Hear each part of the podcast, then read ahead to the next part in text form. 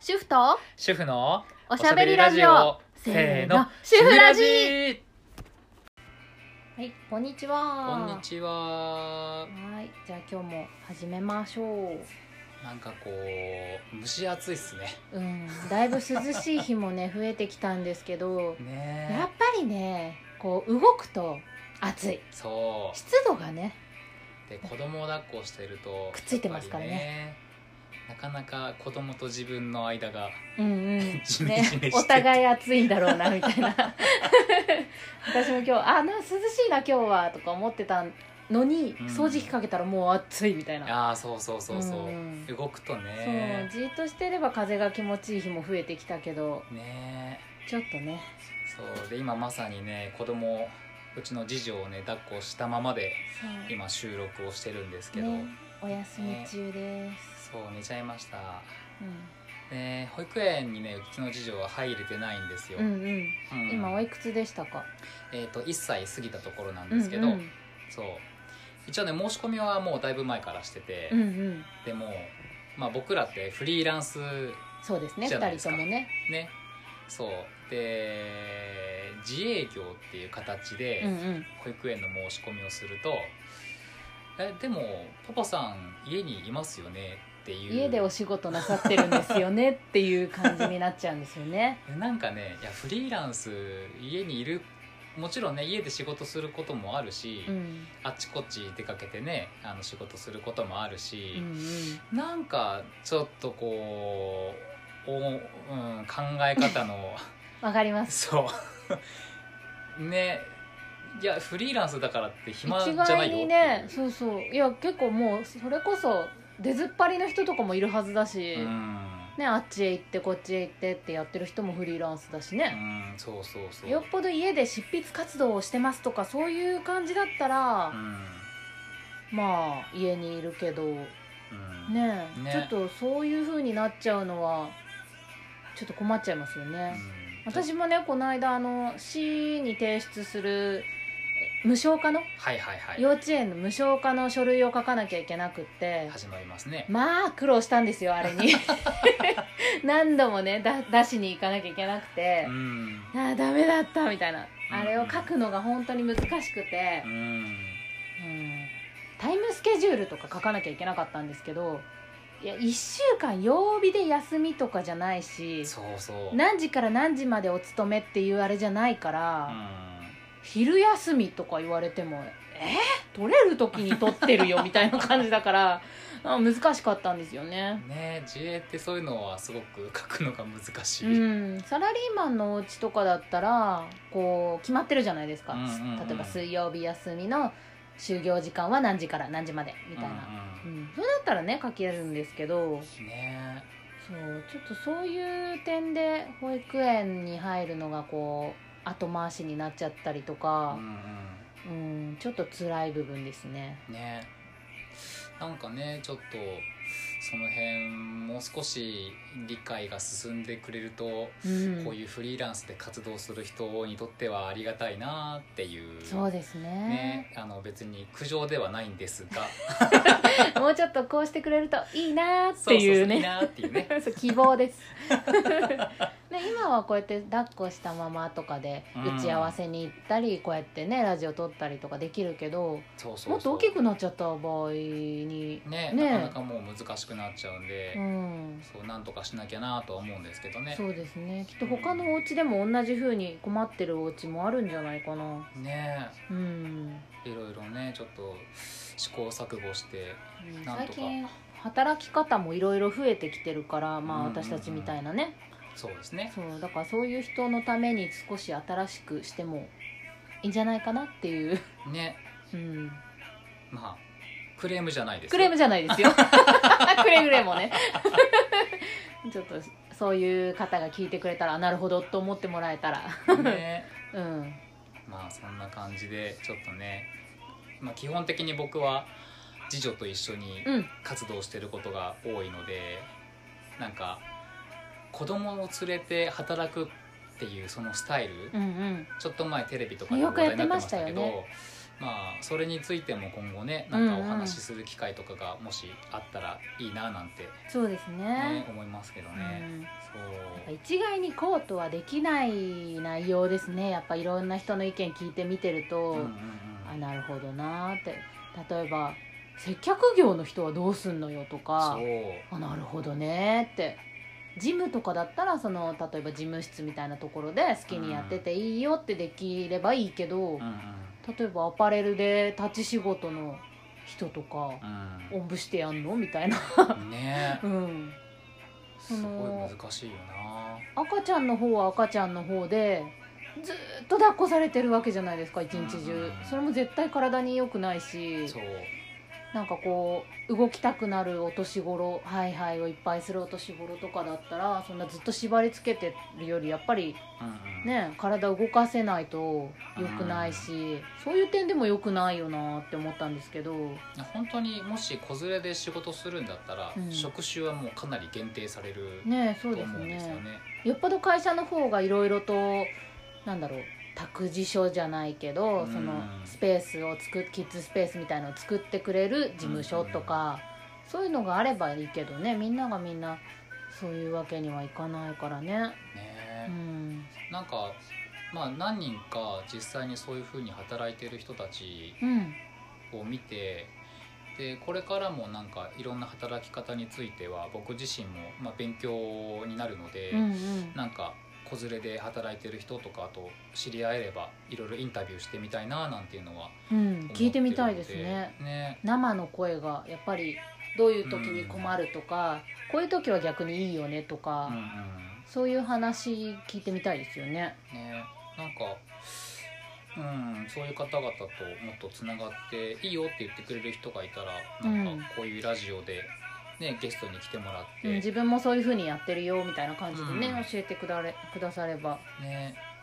そうそんなことを考えつうつ、ん、でまあ、幸いなことに上の子は長女はね、あのー保育園に行けてるので、うんまあ、長女は保育園で、まあ、目いっぱい体動かしてきてもらって、ね、でそう帰ってきてね、うんあのーまあ、保育園でのことかどうかは分かんないんだけども、まあ、多分いろんなところからこう影響を受けて男の子だからこうあるべきとあかあなるほどね、女の子だからこうあるべきみたいなうん発言がねそんなこと言うんですかちょいちょい出てきたんへですよ。え別にあのそれを否定するわけではないんですけど、でもこれから、まあ、今もそうだけどすごくこう多様性うんうんを考えていかなきゃいけない時代じゃないですか。うんそうですねねそもう今でも結構その流れは、うんうんありますよねうんね男の子だからなんか色は青じゃなきゃダメとか、うんうん女の子はピンクでしょとかえじゃあピンクが好きな男の子だっていると思うけどどうすればいいかなとかって質問うんうをんするんですけど、なんて言うんですかそうするとえでも男の子はてんてんてんてあんなるほどやっぱりちょっとこだわりじゃないけどこ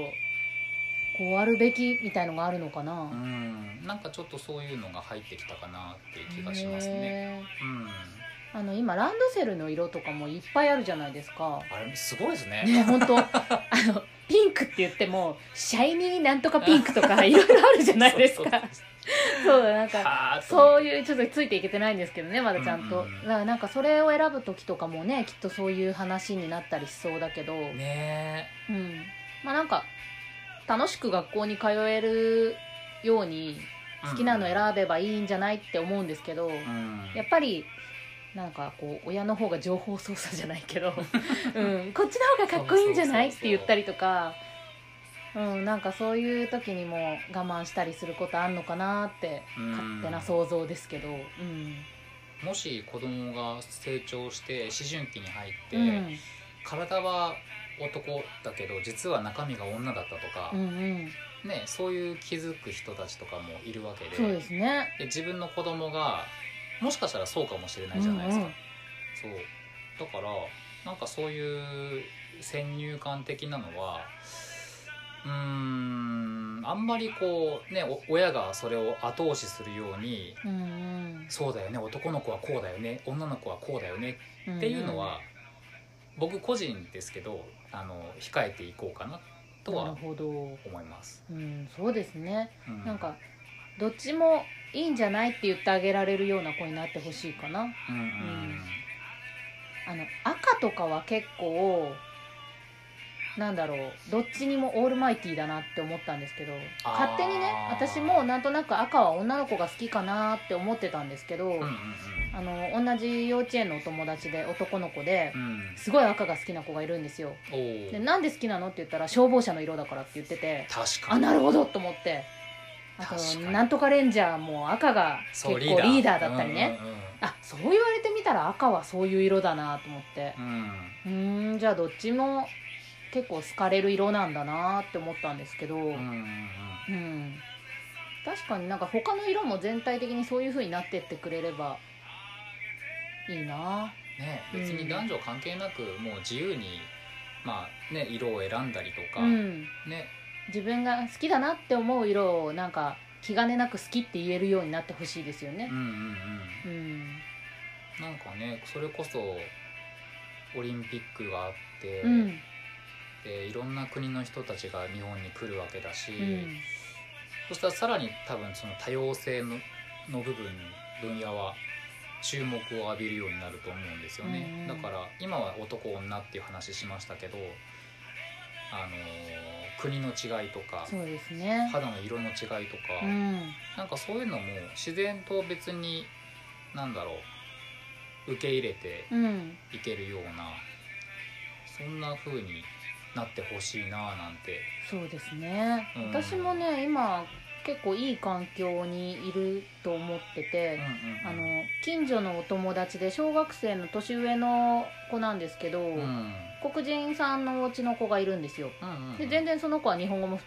日本語しか喋れないかなむしろ、うんうんうん普通に本当に何の障害もなく喋ることもできるしう、んよく遊んでくれるんですようんうんその子がすごく面倒見がよくって だからすごくうちの子も懐いててうんよくしてもらってるんですようんうんうんだからあこんな小さいうちからそうやって国の違いとか肌の色とかそういうの気にせずな友達ができてよかったなって思ってたんですけど、うんうんあのーこの間スーパーに行ったらうん「あのお母さんすごい黒い人がいる」って言うからう「んえ何言ってんの?」と思ってもう見慣れてる気でいたんですよ私は、うんうんうんもうそんなの気にならないんだなこの子はって思ってたんだけどそういうふうに言ってたから「えだってお友達にあの子もあの子もとかいるじゃん」って言ったら「ああーみ たいなつながったつながったそうそうだからあ気がついてなかったんだと思って。あだかーら全然あの珍しいことでもないし、うんこの辺だっていっぱいねいろんな国の人が住んでるよって言ったら「あそうか」とかって言ってたんですけど、うんねなんかやっぱりちょっと見た目で違うみたいな思っちゃったりする時もあると思うんですけど、うんうんでも別にね例えば言葉が通じなくても一緒に遊んだら楽しいとうんうか、んね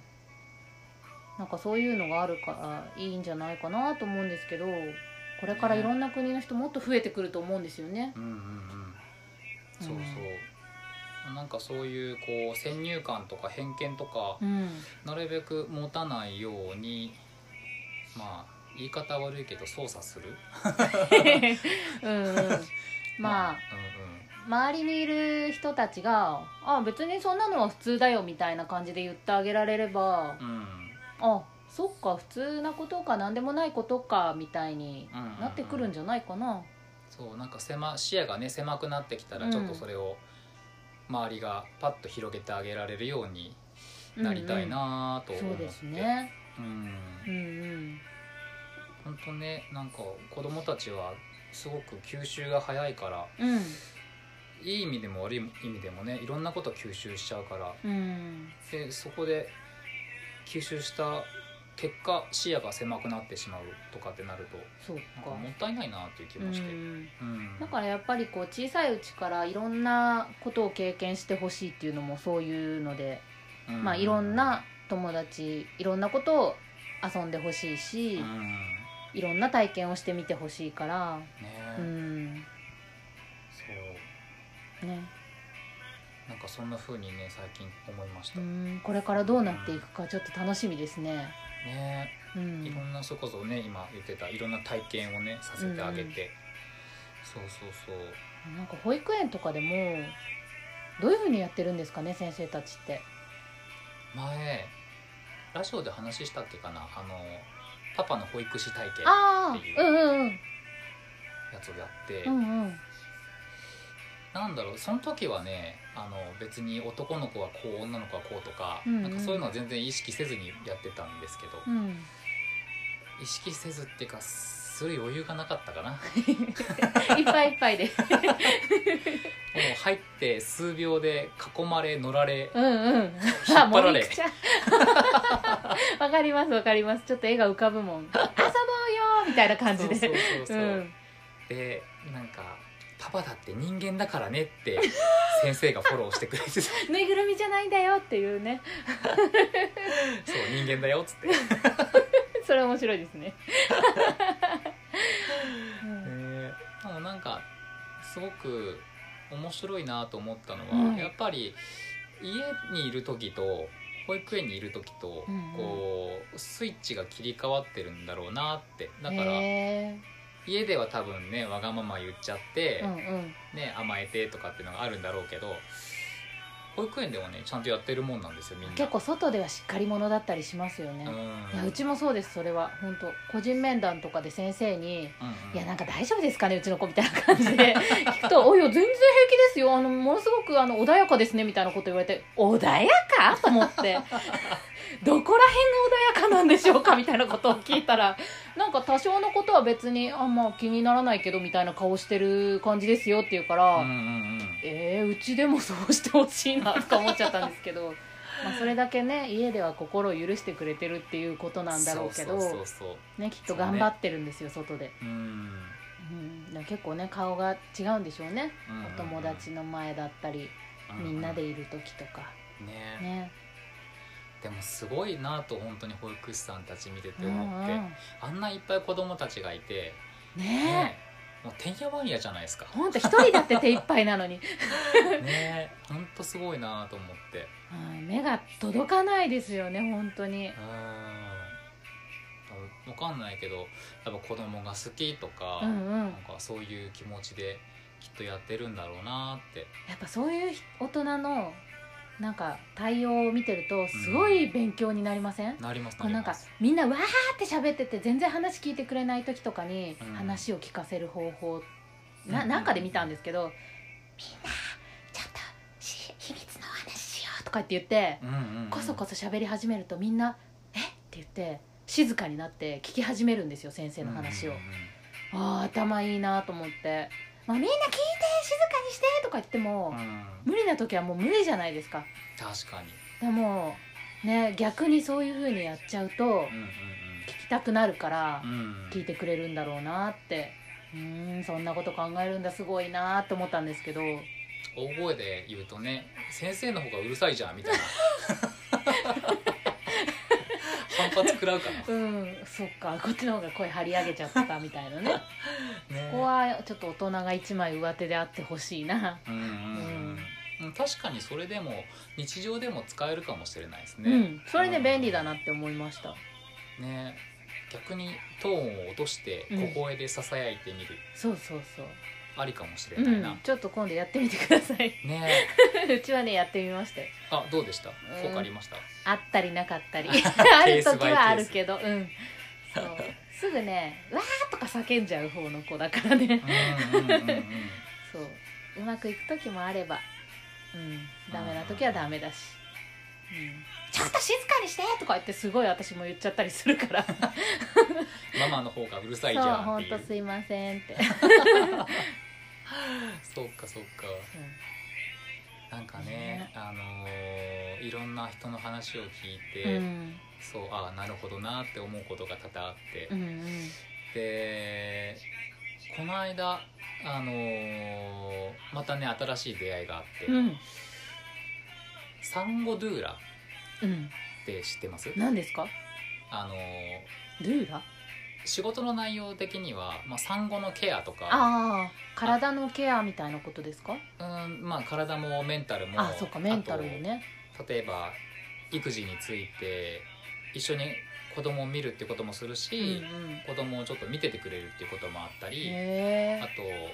と家事をやってくれたり、あもうオールマイティーなんですねそう食事を作ってくれたりっていう、へえそいういうろんな産後面のというかサポサポートうんうん日本ではねなんかまだあまりうん、うん、初めて聞きましうんた聞かない言葉ですけど、うんそうそういう方と会ったんでへすよ。えうん、でその方がおっしゃってたのがその保育園とかね幼稚園でうん働いてたんですって、うんうん以前ね。でもこう一人対一人じゃなくてうんうん一人対多数になるわけじゃないですか。そうですねだから例えば一人の子のおむつを変えてる時うん他の子のことを見てあげられないあなるほどそうそれがねすごくその方にとってはこうもどかしかったどりうにかできないかなってそういうふうにちょっとね苦い気持ちになったみたいでへそうまあそんなのもあって今産後と裏っていう形でこう多分こう一人一人密にえうんうん接してるみたいなんですけど。へえ心強いですねそんな方がいるって、だからあなんかこう子供のことを思ってても、うんね、状況によっては向き不向きがあったりするのかなとか、へえうんうんきっとその方にとっては一人一人密に接するのが向いてるんでしょうね、うんん気持ち的にもそれが自然なのかな、うん同じ子供が好きにしてもねやっぱいろいろあるんですねうん、うんうんですねなんかこの間あーとニュースで見たのかな、うん普通にママさんなんですけど、うんうんで育児をしてるんですけど、うんすごく辛いしうんノイローゼにもなっちゃっあたしらららその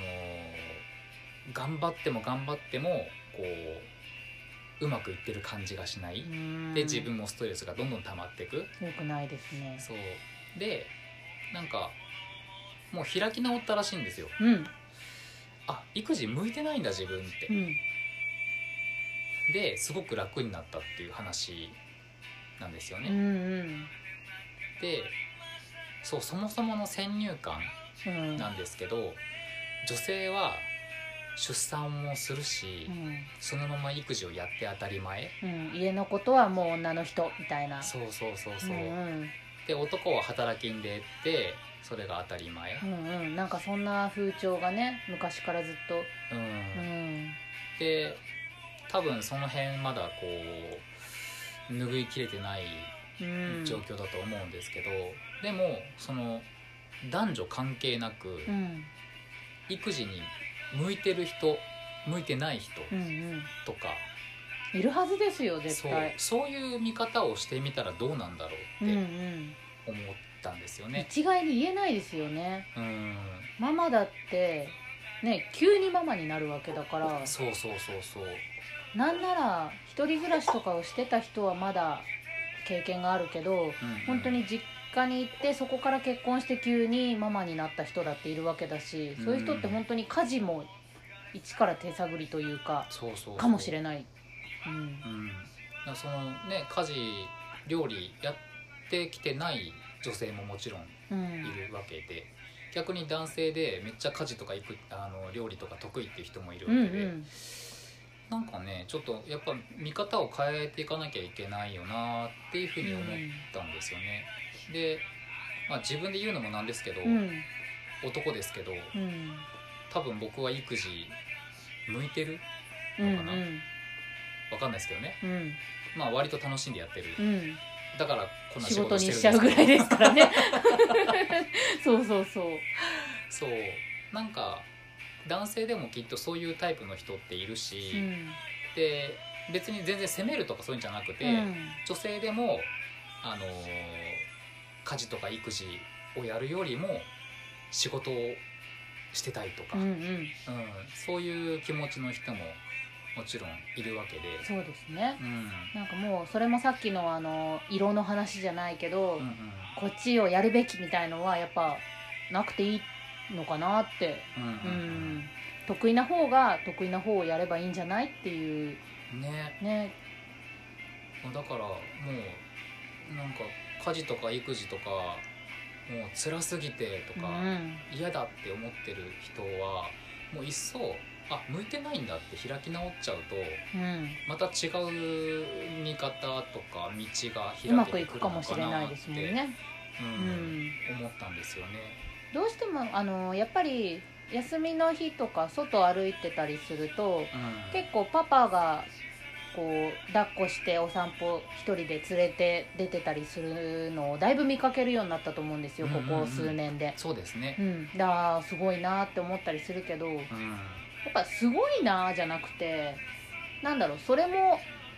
当たり前になってきつつあるのかなって、うんどうしても男性はなんかこうママをいっぱい手伝って偉いねみたいなのあるけど、そううん偉いねじゃなくてそれがね当たり前にできる世の中がいいかなっていう、手伝いじゃなくて自分もやるうん、っていううんうん、なると、そうだからなんか別に男女関係なく、うんその家庭家庭でこう向き不向きを夫婦で考えて、うんでじゃあ俺ちょっと子供と接するの楽しいから育児の方行くわとかうんなんかねママ仕事頑張りたいから仕事の方行くねとか、うんなんかそういうその家庭家庭のスタイルをねなんねか作話し合っていくみっていてうのがもいいかうんもしれないですね。そしたら多分夫婦双方にとっても多分うんうん楽なことになると思うんですよね。お互い無理してるかもしれないですもんね。そうそうそうそう合わないことをそれぞれね2人ともやっちゃってるっていう状況だと、きっとギクシャクするし、ううんん、だったら変えちゃっていいんじゃないかなって、ううんんうん、それもありですよね。そう本当見方を変えるってうん、大事だなって、ね本当広い視野を持ってね物事を選べたらいいですよね。うん、ねまだちゃんと見てないけど、うん、パパが子供を外に連れてってたら子供が誘拐されてると周りに思われたみたいなへえ、 ニュースがそれちょっとかわいそうだ な。うん、ね なんか男の人になんか嫌がってる子を無理やり引っ張ってるみたいな感じなのかな。ねまあ確かに表でねあのイヤイヤ期とかだうとんうん、ギャーギャーやったりもするし、どうしてもこう状況状況によってあまあ、物騒なね事件も多いから わからなくもないけどまず一旦パパかなって思ってほしいですよね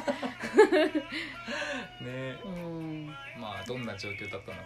僕は詳しくは見てないけどそれはちょっと一かわいそうだな応なんかそうパパが頑張ってたら誘拐犯と間違われたっていうニュースの見出しがあったんうでん、うんうんそれはちょっとね、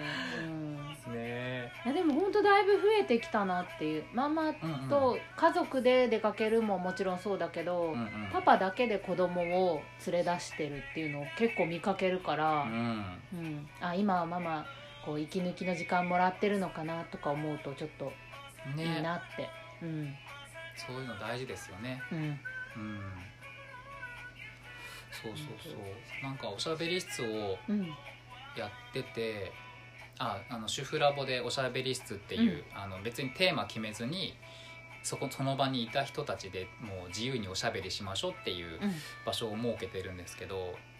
でそこでやっぱりいろんな話聞いてなんかすごく面白いんですよね。うんで今まで土曜日におしゃべり室やってたんですけあおど引っ越しになるんですよねそうお引っ越しあの場所とか時間変わんないんですけど、うんあのー曜日がね曜日日曜日に変えうます、んうん、はいなんかね今月から、そう今月から、うん、で保育園の行事とかって結構土曜が多かったりするんですそようか、そう運動会とかうね、んうんでその都度おしゃべり室を休むか誰かに託すかってするのはちょっとなかなか申し訳ないなっていう気持ちがあってで日曜日だったら行事がないので、うんうんうんで日曜日に今月からそう変わかりますはいはいで場所も時間も変わんないんで、うん曜日だけですね、うん、でもちろんパパさんとかも大歓迎だし、ね土日だ土日じゃない日曜日だからね家族で行ったりもしやすいかもしれないですね、ですねそうでそれについてもあの主婦ラボの、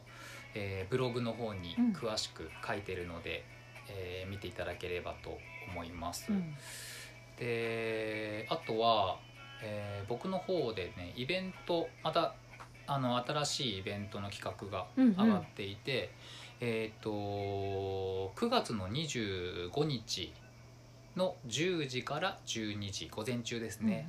えーっ、とね手形アートうんうん、のうん、すワーごクいショ可愛ッいプんをですよやねろうと思っていて、うんうんでねすごく素敵な作品を作ってらっしゃる、えー方と出会いましてですね、うんううんでその方も育児中のママさんなんですけど、うんそう子供の手形をペタペタと足形とかも使っうんうてんペタペタとやって、えー、とマスキングテープとかいろんなシールとうんかうんでこうデコレーションするみたいなそう見せていただいたんですけどすごい可愛いですよねそうなんかね本当に記念にもなるし、うん子供たちもねきっと、まあ、保育園とかでやってるんでしょうけどでも、こう親と一緒にこう手をべちゃ足をべちゃってやって、うん、うんうん絶対楽し そう、好きですもんねそういうねの、そうそういうのね、あのー体験させてあげるのもすごくいいかなとうん思って、うんうなんか面白い作品がねできたりするかもしれないし、ね後から見てああこれ何歳頃の時にやったやつだねみたいなこんなちっちゃい足だったんだねみたいなとかがねすごくね記念にもなるので、うんううんんそれをね、あのーまだちょっとチラシができてないんですけど、うんうんでもこれを配信する頃にはもうチラシができてると思うので,、はでブログにも詳しく書いていきますので、いぜひそちらもチェックしていただきたいなっていうのと、うんあと,、えー、と9月の29日の日曜日の、えー、と10時から12時やっぱり午前中ですね、はいえっ、とおもちゃインストラクターさんっていう方がいらっしゃるんですけど、う本当いんろんな方がいますね、ちゃんとおもちゃ作りの、えー、と講座を受けて、うんで勉強されてうんそうい資うラ格をイセ持ンってスをる取った方なんですよねそうですそうです、うで、えー、とやっぱりその方も、えー育児中のママさんなんですけど、おもちゃインストラクターさんが、えー来てくださってで、えーペットボトルを使っていろんなおもちゃを作ろうっうんていうお教室をやってくれます、うんうんうんでそのペットボトルのおもちゃ作りもさっきの手形アートのワークショップも、えー、とおしゃべり室と同じ場所、えー、と昭島の中上駅から徒歩1分ぐらいの場所にある、えーユニオン A さんっていう、あのーシェアオフィスなんですけどそこで、えーやることになってますので。うんね、そちらもぜひぜひきっと楽しくなりますあのなんかねペットボトルでここんなのできるのっていうねレパレ楽パしーみトリーがねすごいんですよねうんうん本当あのいろんなことに使えるんですよねあれ調べると、もう本当まあき切ったりとかはもちろんだけど、うん、うんなんかこう熱を加えるとこんな風になるとかあるじゃないですそうかそうそう無限大だなって思いますもんそうキャップだけですら立派なおもちゃに変身しちゃうっていうことらしいので、だからこれに参加する時はあのペットボトルをたくさん集めて持ってそういろんなね、うん形のペットボトル大きさのペットボトルを持ってきて大きさももらねって、うんそうで、あのーおもちゃ作り放題にしてわあくれるそうなのうで、ん そうだからいろんなね自分が作りたいペットボトルちょっとね、あのー飲み終わったやつ洗っといてもらって、うんねで持なっんてきかてもら面って白いものになりそうだなっていうのを集めて持っていくのも楽しそうですねねでそれを作った後にね、まあ、せっかくだから遊ぶ時間も設けて、うんうんね、できればと思いますのえで、ー、楽しみ私もこれ参加してみようと思ってて、ぜひぜひ、うん、ちょっとどんなもの作れるかなって今から楽しみですう、んなんか写真見せてもらったんですけど、うんうんすごくねえここんなんできちゃうんだっていうへ本当にいえっぱいあったなそうでそれ写真とかもあの主婦ラボの、えーブログのうん方に、うんえー載せていこうと思います、うんうんねどちらもあの何歳からとかないんですよねうん特にないですもう0歳さんからもうん、ウェルカムで、うんでまあ基本的に子供と一緒に作業をしてでその後ちょっと遊んでっていう感じの流うれんにう、なんるお土んですけど産がいっぱいできそうですそねうね帰ってからも楽し楽しい、い、うん、うん、なのでぜひぜひ、えー、と主婦ラボのブログの方に詳しく載せますので、うんチェチッェクしックてしてみいてたくだだければさいと思います。はい、で、えー、とさやかさんの方は、うんなんかさっきちょっと小耳に挟んだま だ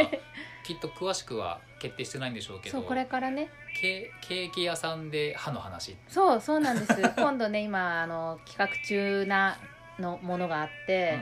あのケーキ屋さんとコラボでできたらなって前に一回飲食店でハンバーグ屋さんとコラボでやったことがあるんですけうんどうん、やりましたね。うん、それはあの食べるのが好き食事がもう全般好きっていう人のためのうんうんっていう感じだったんですけど、今度はあのケーキ屋さんとかうんうんケーキ屋と歯医者ってなんか仲悪そうな イメージがあるじゃないですかちょっと。なんかあれですよねケーキ買いに来てた親子がそうそうそう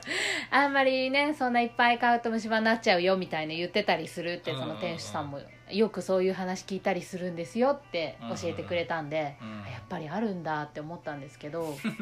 やっぱり美味しいじゃないですか、ねうん私も好きだし甘いものケーキじゃだけじゃなくてそういう焼き菓子とかね、うんうんそのみんな好きだしましてや子供なんてみんな好きだと思うんですよね。うんうんそれを食べちゃダメって虫歯になるから食べちゃダメだよっていうのは簡単だけどやっぱり辛いじゃないですかそうそりゃお誕生日になったらケーキだって食べたいしうん、うんね普段のおやつとかでももらったらわーいってなるじゃないですか,、それをなくしちゃうのはちょっとなって思うんでだったらどうやったらこう安心して食べれるかなっていう話をできたらなって思うんで、うんうんうん思うんですうんね、またなんかすごく異色のコラボレーションだなと思ってでしょそう今ちょっとねあの協力してくれるケーキ屋さんを見つけてそこの方と一緒にどういうふうにやっていこうみたいな話を日にちとかね、あの詰めていこうと思うんであの決まり次第ここでもお伝えするしうんうんはい、私のインスタの方にもうんあげようかと思うのでうんうんうお待ちください、 ん、楽しみにしてますまあ、秋秋10ぐらいにはできるかなどうかなうんできる予定でいますこれからね打ち合わせしそうでてすね詳しく詳細決めていくっていうことですよね、お楽しみにね普通に行きたいわ食べたい わ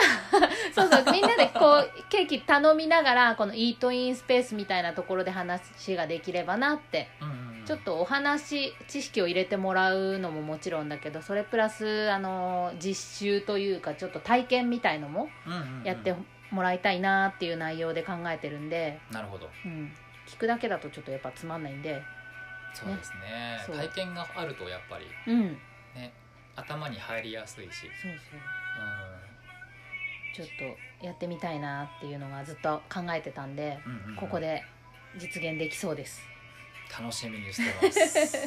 そのケーキ屋さんね僕まだ行ったことないんで、うん、そうそれもすごく楽しみなんですよね、うん、うんう